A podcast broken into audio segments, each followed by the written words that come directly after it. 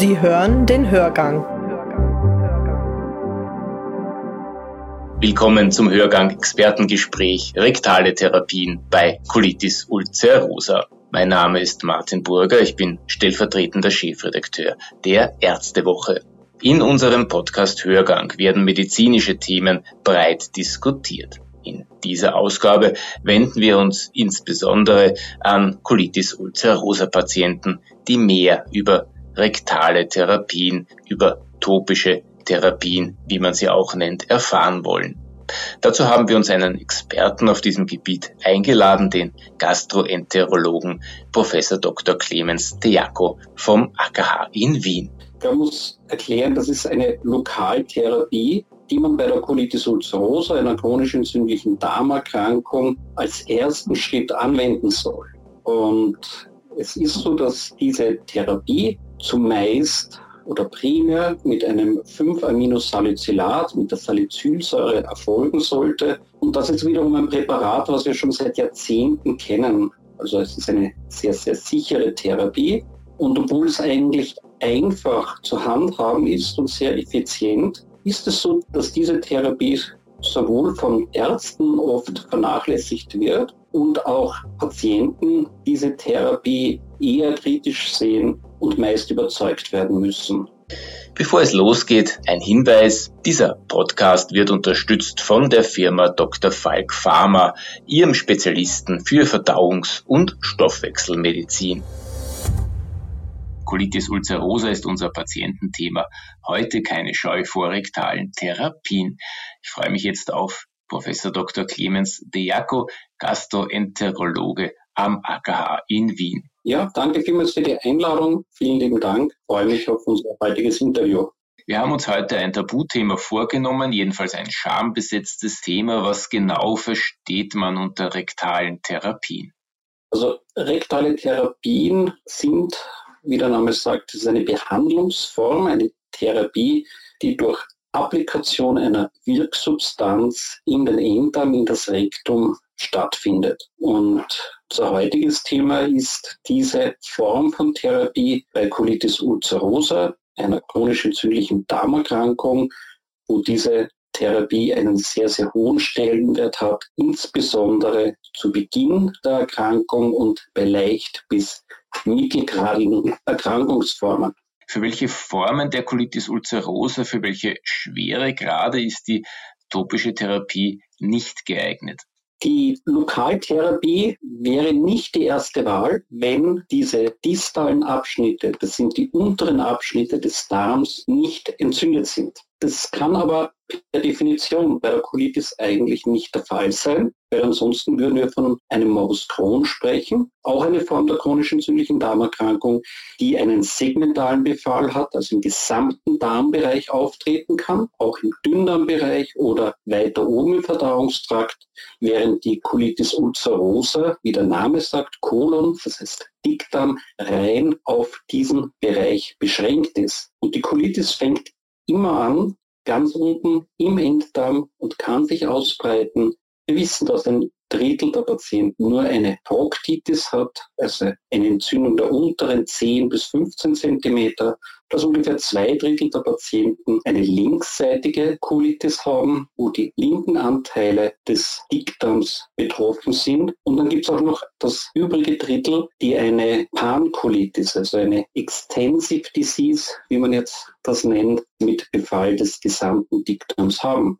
Und daraus ergibt sich, dass die Lokaltherapie für alle Patienten mit einer Colitis ulcerosa geeignet ist. Außer die Patienten sind extrem schmerzgeplagt bei der Applikation dieser Medikation. Das kann vorkommen, wenn zum Beispiel jemand eine Engstelle hat, im Bereich des Schließmuskels. Das kann aber auch der Fall sein, wenn jemand eine sehr, sehr hochgradige Entzündung hat, wo der Wirkstoff bereits nach wenigen Sekunden oder Minuten explosionsartig wieder ausgeschieden wird oder wenn es auch zu einem starken Brennen kommt, weil vielleicht sehr offene Wundstellen sind, dann sind das Fälle, wo man wahrscheinlich warten muss mit der Lokaltherapie und zuerst eine andere Therapieform oder auch die Mesalacinsäure über Tablettenform ihre Wirkung entfalten muss. Welche Anwendungsformen gibt es und was lässt sich über deren Vor- und Nachteile sagen? Wir haben die Möglichkeit mit Zäpfchen, mit Suppositorien, wie wir dazu sagen. Hier ist es so, dass man nur darauf achten sollte, dass man sich nicht verletzt, dass man wenn möglich ein Gleitgel oder eine Vaseline zur Hand hat, damit das Einführen der Zäpfchen schmerzfrei und rasch möglich ist. Diese Therapie eignet sich daher auch gut am Morgen nach dem morgendlichen Stuhlgang oder Stuhlgängen. Wir haben dann auch die Möglichkeit von einem Rektalschaum. Hier ist der Vorteil gegeben, dass dieser Schaum doch eine anhaftende Wirkung hat und dadurch mit hoher Wahrscheinlichkeit ein längeres Verbleiben im Darm gewährleistet ist, als zum Beispiel bei den Klysmen. Das sind Einläufe, also in wässriger Form, die zwar den Vorteil haben, dass wir damit weiter hinaufkommen im Darm. Das heißt, wir können über 15 Zentimeter therapieren. Wir kommen bis zur linken Flexur, das heißt bis ungefähr 40, 45 Zentimeter in den Darm hinein. Der Nachteil ist aber, dass es sich um eine flüssige Form handelt und es dadurch vorkommen kann, dass ein Halten dieser Lösung über einen Zeitraum von einer halben Stunde, das ist erforderlich, dass es wirken kann, sich als schwierig gestaltet. Also vom Patientenkomfort weiß man, dass Schaumpräparate und Zäpfchen ganz klar gegenüber den Klysmen bevorzugt werden, wenngleich natürlich das Zäpfchen oder auch der Schaum in seiner Wirkung auf den unteren Bereich, die unteren circa 15 bis 20 Zentimeter beschränkt ist.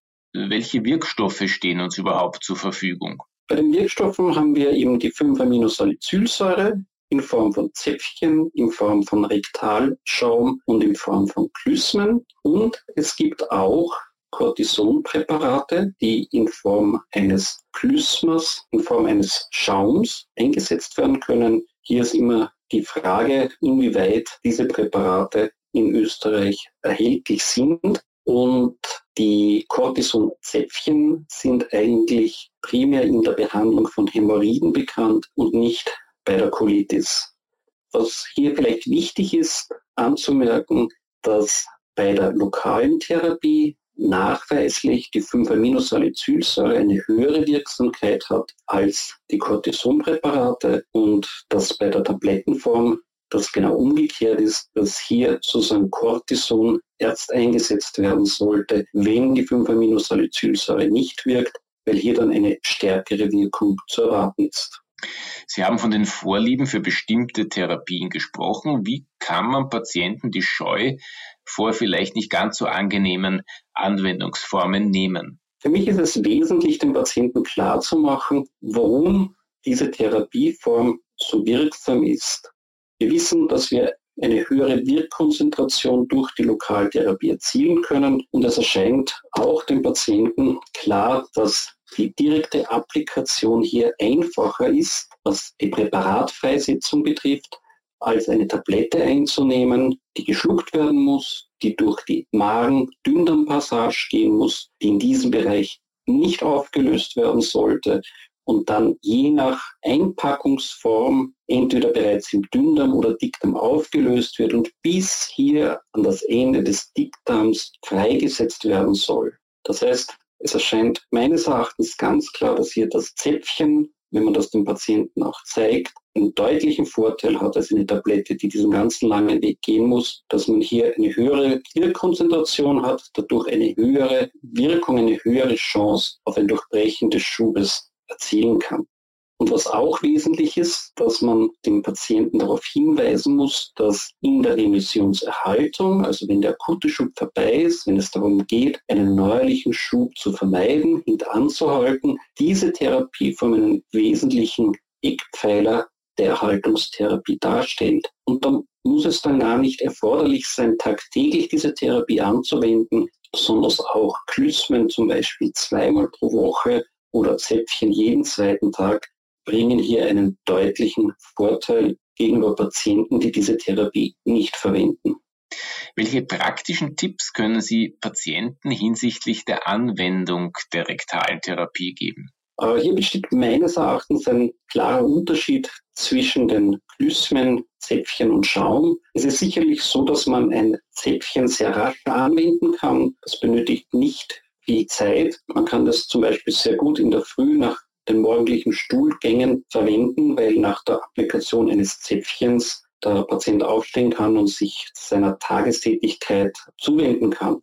Bei den Klüsmen braucht es etwas mehr Zeit und da ist sicherlich auch ein Rahmen erforderlich, wo man sich zurückziehen kann, wo die Intimität gewährt ist. Es ist da wahrscheinlich sinnvoll, diese Therapieform am Abend vielleicht vor dem Lichtabdrehen im Bett vorzunehmen. Patient sollte eine Linksseitenlagerung einnehmen, sich das Klysma applizieren und dann ist es erforderlich, dass diese Substanz zumindest 20 bis 30 Minuten im Darm drinnen bleibt, um eine Wirkung zu entfalten. Wenn dieses Klysma länger behalten wird oder wenn der Patient dabei einschlaft, dann macht es überhaupt nichts aus. Das stört nicht. Das wird am nächsten Tag dann in Teilen wieder ausgeschieden. Und wenn man nach einer halben Stunde eventuell nochmal aufstehen muss und es zu einem Stuhlgang kommt oder zum Ausscheiden des Klysmas, dann kann man auch davon ausgehen, dass hier eine Wirkung erzielt wurde. Der Schaum ist hier sicherlich ein Mittelding, der aber gegenüber dem Klysma auch den Vorteil hat, dass er besser adherent ist und wahrscheinlich leichter behalten werden kann, sodass man auch hier relativ rasch nach Applikation wieder aufstehen kann, sich bewegen kann und seinen Tätigkeiten nachgehen kann. Abgesehen von der Wirksamkeit bei der Remissionserhaltung bei mäßig bis mittelgradigen Schüben, welche Argumente für die topische Therapie sind noch relevant für den Patienten? Hier gibt es zwei Aspekte, um das schmackhaft zu machen. Der eine ist, dass ich mit der topischen Therapie in der Remissionserhaltung auch eine Wirkung erziele, wenn ich das Präparat nicht jeden Tag anwende. Das heißt, man kann den Patienten anraten, jeden zweiten oder jeden dritten Tag ein Zäpfchen zu verwenden oder wie es auch in einer Studie nachgewiesen wurde, dass man sagt, dass nur am Wochenende, wenn vielleicht etwas mehr Zeit ist, an zwei Tagen in der Woche ein Klysma angewandt wird. Hier gibt es schöne Daten, die zeigen, dass auch diese Therapieform, also nicht täglich, sondern nur sporadisch in jeder Woche und auch hier flexibel auf die Tage aufgeteilt, ein deutlicher Nutzen in der Emissionserhaltung vorhanden ist. Und dann gibt es noch einen zweiten Aspekt, der mir sehr einleuchtend und wichtig erscheint. Das ist die Möglichkeit, mit einer Mesalazin-Erhaltungstherapie einem erhöhten Karzinomrisiko entgegenzuwirken. Das ist jetzt vielleicht nicht das Hauptthema bei Zäpfchen, weil wir wissen, dass eine Proktitis, die über viele, viele Jahre besteht, kein wesentlich erhöhtes Kolonkarzinomrisiko mit sich bringt, sehr wohl aber die linksseitige Colitis. Und nachdem wir sowohl in der Akuttherapie als auch in der Remissionserhaltung propagieren, immer eine Kombinationstherapie einzunehmen, also sowohl die Tabletten als auch die Lokaltherapie, können wir davon ausgehen, wenn ein Patient in Remission diese Therapie durchführt, dass sich sein individuelles Risiko auf die Entwicklung, für die Entwicklung eines Kolonkarbinoms deutlich reduziert. Woran liegt es eigentlich, dass bei uns die topischen Therapien noch relativ wenig angewandt werden? Ich glaube, dass hier beide Seiten Verantwortung tragen, sowohl die behandelnden Ärzte als auch die Patienten, die Ärzte, weil es einfacher ist, eine Tablette zu rezeptieren und das eine höhere Akzeptanz einfach hat, auch in der Bevölkerung, eine Tablette zu schlucken und dann soll es besser werden, als eine Therapieform zu wählen, wo der Patient aufgefordert ist, selbst etwas zu tun, wo er sich Zeit nehmen muss, äh, wo das Ganze in einem Bereich stattfindet, der zum Teil unangenehm ist, der schambesetzt ist, der vielleicht auch schmerzhaft ist, sodass der Patient davon überzeugt werden muss, mit Argumenten oder mit Erklärung, warum das so wichtig ist. Und wann immer man sich diesem Patienten gut zuwendet, bedeutet das für den Arzt natürlich, sich Zeit nehmen zu müssen, erklären zu müssen. Und nachdem Zeit immer knapper wird, auch in der Betreuung mit Patienten, ist es verständlich, dass hier sehr oft der einfachere Weg von der Ärzteschaft gewählt wird, einfach nur ein Rezept für eine Tablette auszustellen, als dem Patienten klar zu erklären, worum es hier geht.